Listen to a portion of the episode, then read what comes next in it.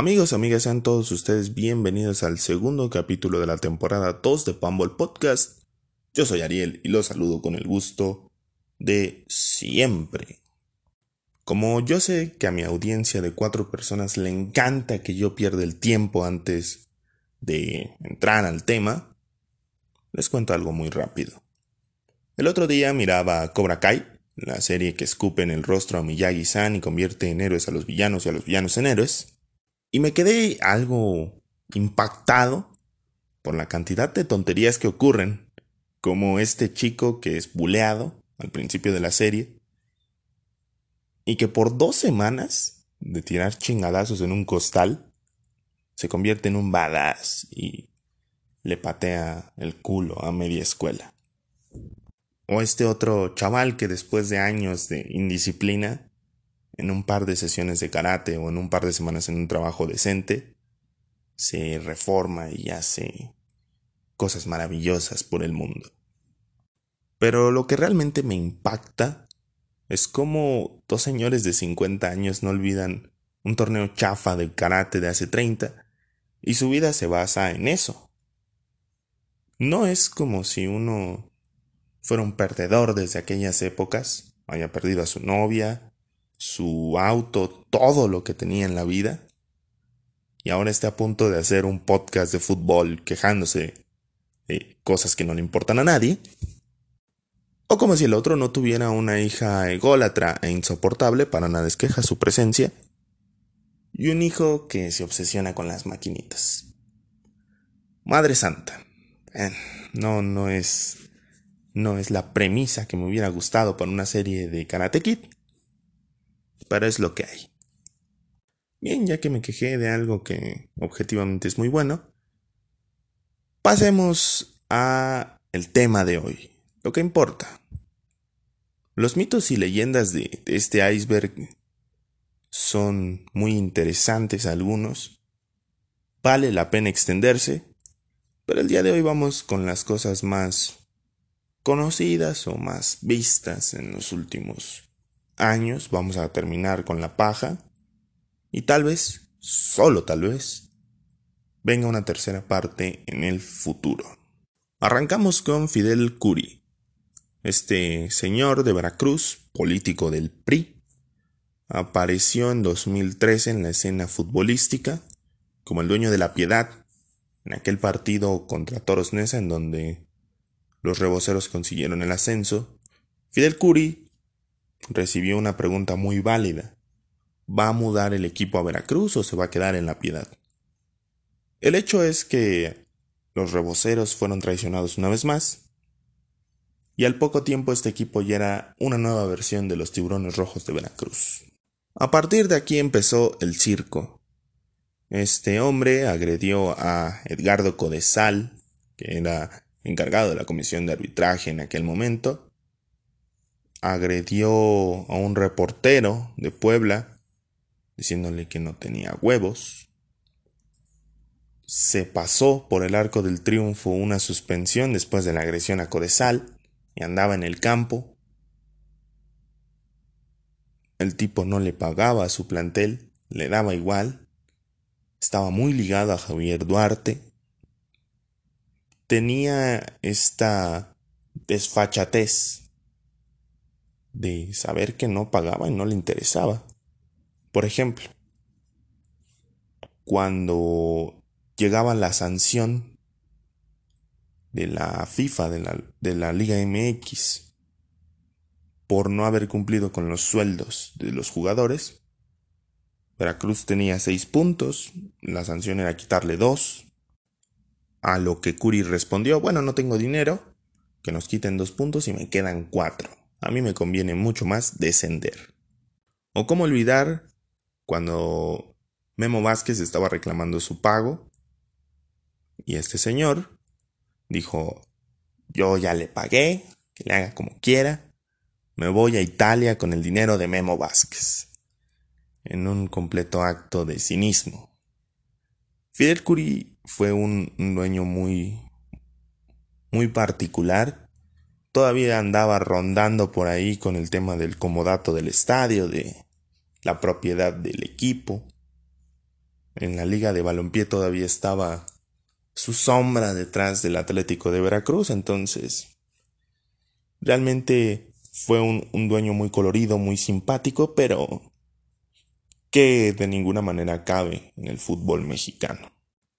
Otro de los temas que surge en este iceberg es la corrupción de Cruz Azul. La corrupción en Cruz Azul más bien. Con la búsqueda de, de Billy Álvarez y de Garcés por todo el país me parece más que evidente que esto existe. No es como tal algo de arreglo de partidos, o por lo menos no se ha comprobado, sino una manera de operar en comisiones y en, y en otras cuestiones administrativas, no tanto con lo que tiene que ver en el campo. Es un poco extraño lo que ocurre en Cruz Azul. Realmente parece que este equipo está condenado al fracaso para siempre. Y no hay una forma de negar que cosas extrañas ocurren para una institución que nació grande y que paulatinamente se fue haciendo pequeña. La lógica no existe con este club. Y lamentablemente las administraciones, la cuestión de la directiva, termina afectando a los jugadores y lo más importante termina afectando a la afición. El tema de la corrupción de Cruz Azul merece una investigación más amplia y necesita una recolección mucho más grande de sucesos para poder explicarlo mejor. La maldición del sexto lugar. Por lo menos desde que existen los torneos cortos, aquel equipo que finaliza en la tabla general como sexto recordemos que hubo una época en donde había grupos y demás, no gana el campeonato, se queda en cuartos, en semis o pierde la final. Mucha, mucha gente ya se hace como a la idea de que cuando su equipo queda sexto no va a ganar nada, lo cual me da mucha risa, me parece muy curioso porque realmente hay, hay datos y hay una cuestión fáctica para eh, para darle soporte a esta teoría.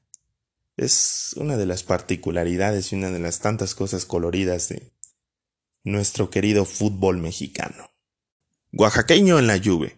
Creo que muchos vieron este, este caso, se popularizó de manera muy extraña por ahí de 2018-2019. Algo que ya, de lo cual ya se había hecho una investigación.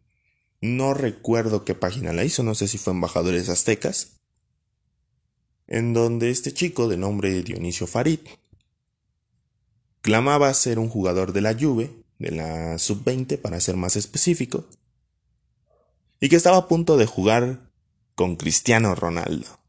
Este tipo eh, posteaba en Instagram, ¿no? Como, ah, ya se viene el día en el que voy a debutar o demás cosas tan extrañas. Cobraba por aparecer en actos públicos en Oaxaca, cobraba por, eh, por dar talleres de fútbol, hacía que la gente se ilusionara con él, parecía que teníamos al nuevo Hugo Sánchez en puerta, realmente era un farsante, era un tipo que quién sabe de dónde salió, quién sabe cómo se le ocurrió, y al final cuando lo descubrieron y lo expusieron como la rata que es, simplemente desapareció de las redes sociales y desapareció de todos lados. Espero que se quede ahí, se quede oculto, que no vuelva a aparecer. Porque esta clase de personas simplemente nos ponen en ridículo y demuestran que el fútbol mexicano pues es un maldito chiste. Dionisio, donde quiera que estés, chinga tu madre, no vuelvas a aparecer jamás. Cerveza rebajada. Aquí puedo decir, con algo de experiencia, que la cerveza del estadio es una cagada, que sabe agua y que es mejor eh, tomar atole o una coca o algo así en el estadio.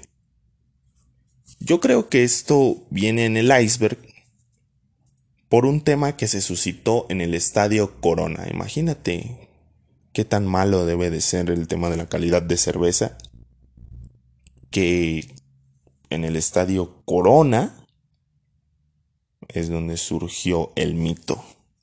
Y es que en unas imágenes captadas por un aficionado, los vendedores de cerveza tenían unas cubetas de lo que parecía ser cerveza reciclada, más no rebajada, y las servían con el vaso, o sea, las estaban pasando de vaso a vaso, y una cuestión muy asquerosa y antihigiénica, que realmente te quita las ganas de consumir cerveza en un estadio y que te deja con esa sensación de asco y de... horrible, horrible, horrible. Algo que solo puede pasar en nuestro país. Perdón que los ponga en ese, en ese sitio y que ah, otra vez se va a quejar de México, pero es algo que solo pasa aquí. Que te hagan trampa hasta con la cerveza. Es simplemente terrible. No recomiendo tomar cerveza en ningún estadio. Sobre todo en ciudad universitaria donde es bastante bastante patético tomar cerveza porque el bendito sol del estadio y puedo decir que es en particular del estadio la calienta tan rápido que no vale la pena. Ahí está este este mito, esta leyenda, esta realidad de la chela en, en el fútbol mexicano. Ganar un título en casa del León. Otro mito del Cruz Azul. Eh, la máquina tiene 23 años sin ganar un campeonato. El último que, lo, que ganó fue en el No Camp, Casa de la Fiera. Y por ahí Tigres fue el último equipo que les quitó un título en Guanajuato. Como tal no es una maldición o no es algo que se pueda sustentar, pero se dice por el Cruz Azul nada más. No recuerdo si Indios de Juárez, bueno, tal vez, tal vez Indios de Juárez por ganarles la final del ascenso en, en, Guanajuato. Pero esto se basa 100% en el Cruz Azul. No hay otro, otro equipo que le haya ido tan mal después de, de ser campeón en el No Camp. Y seguimos destruyendo al Cruz Azul, claro que sí, con la maldición del Estadio Azul. Ningún equipo que ha jugado en ese estadio como local ha sido campeón ahí. Ya pasó con el Atlante, donde en la época en la que jugaban en, ese entonces Estadio Azulgrana, fueron campeones, pero ellos ganaron en el Tecnológico de Monterrey. Cruz Azul en su último título ya jugaba en ese estadio, pero fue campeón en León. Entonces sí parece existir una serie de coincidencias que evitan que los equipos que son locales ahí sean campeones ahí. Ojalá muy pronto el Atlante pueda terminar con esta famosa maldición y que consigan un título para que el pobre Estadio Azul ya pueda celebrar algo. Carlos Ahumada, el rey de los videoescándalos, el hombre que expuso a la política mexicana en 2004, también tuvo su aventura, sus corruptelas en el fútbol. En 2002 en plena crisis, cuando León se estaba yendo a la B, como dicen los argentinos, Carlos Ahumada adquiere el equipo de las manos del señor Cermeño y promete regresarlo a primera lo más pronto posible. Hace una serie de contrataciones, busca gente con experiencia y empiezan las corruptelas en el segundo torneo de la campaña 2002-2003 desde aproximaciones sospechosas a jugadores de Lagartos de Tabasco, equipo con el que disputaron los cuartos de final, la posible compra del Irapuato, campeón del torneo de 2002, la invasión por la mala al estadio Sergio León Chávez para evitar que la final de ascenso se jugara en casa de su enemigo, de la casa de la Trinca, hasta provocaciones a la afición local el día de la final de ascenso, Ahumada hizo un verdadero desastre del León en estos años, más allá de que los tenía compitiendo en un personaje que restaba más que sumar. Después fue dueño de Santos, condujo a Santos a pelear por el descenso y finalmente desapareció de la escena del fútbol mexicano por esta época de 2005, cuando estaba todo el pleito de, de Andrés Manuel, para luego reaparecer en el fútbol argentino como uno de los tantos directivos que hizo tratos detrás de las cortinas con el señor Grondona. Ay, ahumada, ay, ahumada. Bueno, es muy positivo que esta clase de personas desaparezcan del fútbol mexicano, que de por sí no tiene directivos tan limpios, pero a su vez es parte de la historia tan colorida y tan extraña que tiene nuestro querido balompié. El otro tema que veo aquí es colibrís. Los colibrís de Xochitepec no son más que una franquicia que apareció después de la desaparición del Atlético Celaya, más bien convirtieron al Atlético Celaya en colibrís entre 2002 y 2003. Eh, el argumento principal para hacer esto, para desaparecer una franquicia tan icónica y tradicional como el Celaya, fue que ya no había apoyo para el equipo de los cajeteros, de los toros del Atlético Celaya en su pueblo, y que sería mejor idea mudar al equipo a Morelos. Para el clausura 2003, en la jornada 1, Colibrís debutó derrotando 3-1 a los Pumas en Ciudad Universitaria. A partir de ahí, Colibrís se enfocó en pelear el descenso con Puebla, con Jaguares de Chiapas, y en no ser más que un equipo de estos que van y vienen de la división de ascenso. Por lo menos eso parecía.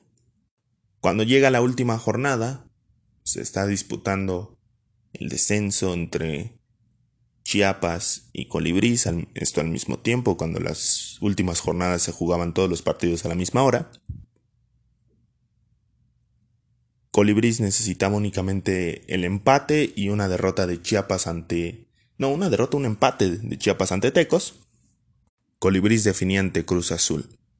El resultado ante Cruz Azul se complicó, quedó 0-0. Y algún graciosito dio la falsa noticia de que Tecos y Jaguares habían finalizado empatados. La realidad fue que Chiapas derrotó a Tecos lo cual sentenciaba al equipo de Xochitepec, nombre del pueblo donde estaba, a la división de ascenso. Después de que en el estadio de Xochitepec había una algarabía, había una gran celebración por la salvación, pues todo se convirtió en un auténtico desastre y lo, lo querían romper todo por el, por el descenso. Al final el dueño de Colibrís dijo que el fútbol estaba arreglado, que él ya no creía. Retó a golpes a directivos de la federación.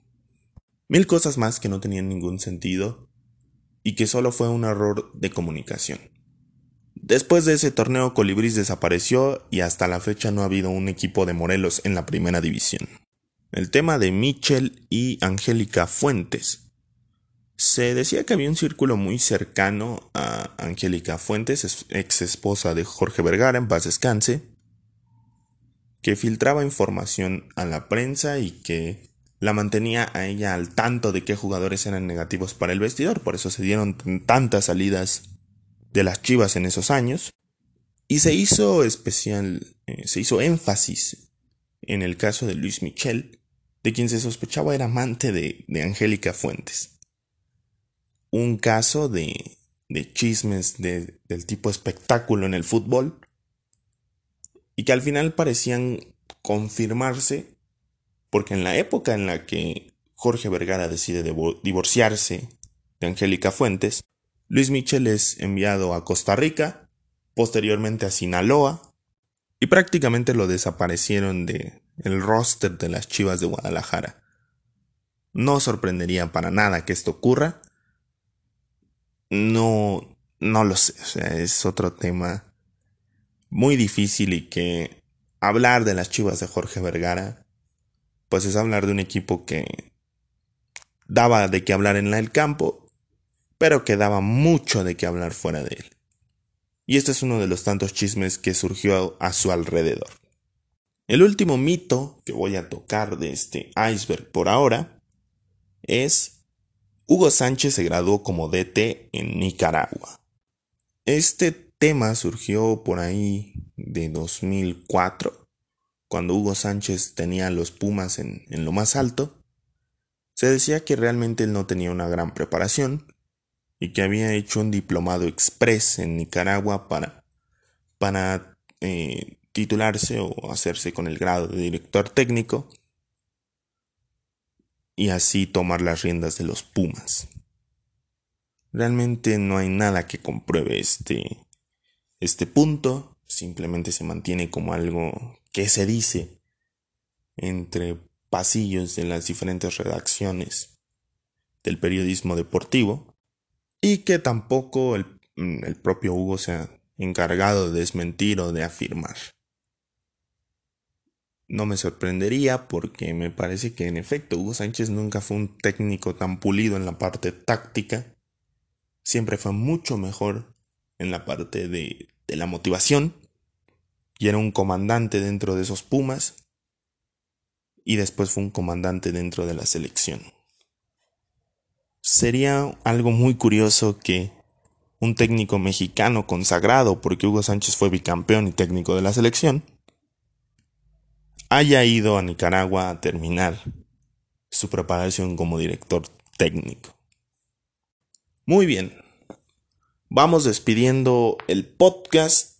Eh, feliz Día de Reyes a todos.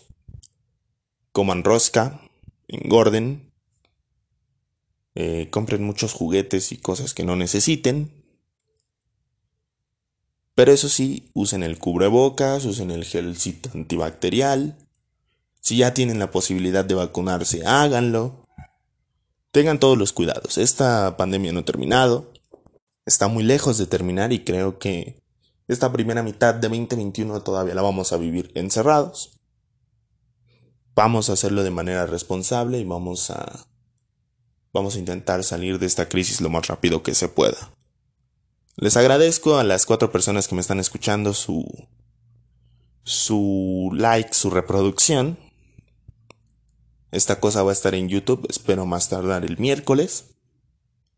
Y también nos vemos y escuchamos en el video del viernes.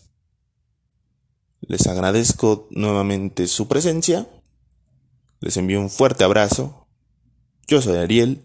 Nos escuchamos en la próxima.